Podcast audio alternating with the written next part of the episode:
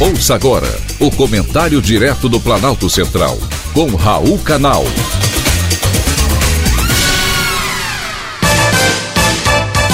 Queridos ouvintes e atentos escutantes, assunto de hoje: suicídio entre policiais.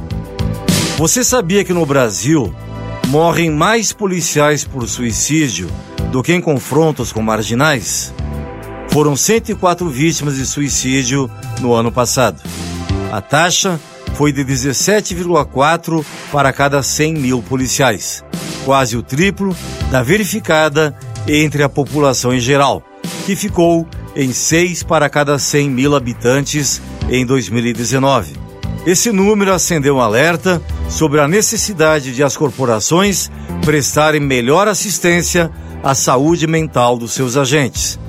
O debate não é novo e garantiu que o Senado aprovasse projeto de lei ampliando as políticas do programa Provida, destinado a policiais e outras categorias, como bombeiros e agentes de trânsito.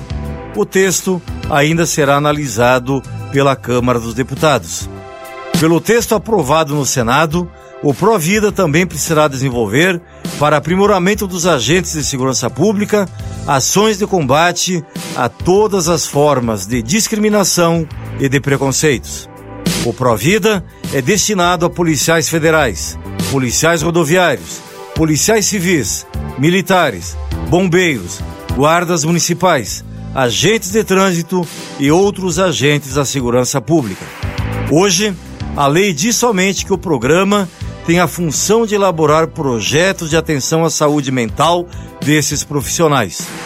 A proposta que recebeu o aval dos senadores dá mais atribuições ao Provida.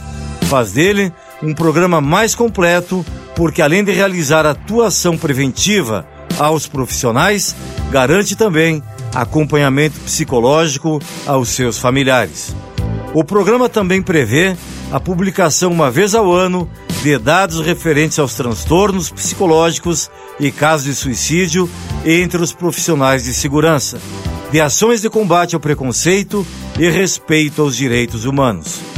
É fato que muitas profissões são desgastantes, como a do médico e enfermeiro, por exemplo, mas nenhuma delas tem elevado nível de estresse como de policiais e agentes de segurança.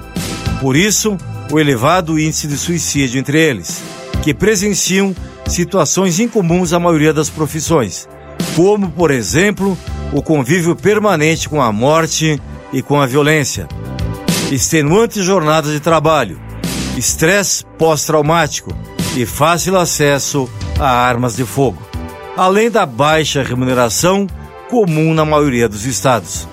O projeto de autoria do senador Alessandro Vieira, do Cidadania de Sergipe, continua em pauta embora ainda não tenha data de votação na Câmara dos Deputados. Mas podemos contar com a sua aprovação, também pelos deputados federais.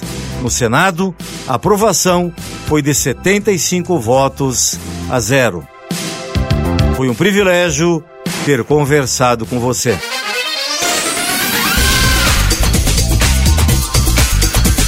Acabamos de apresentar o Comentário Direto do Planalto Central com Raul Canal.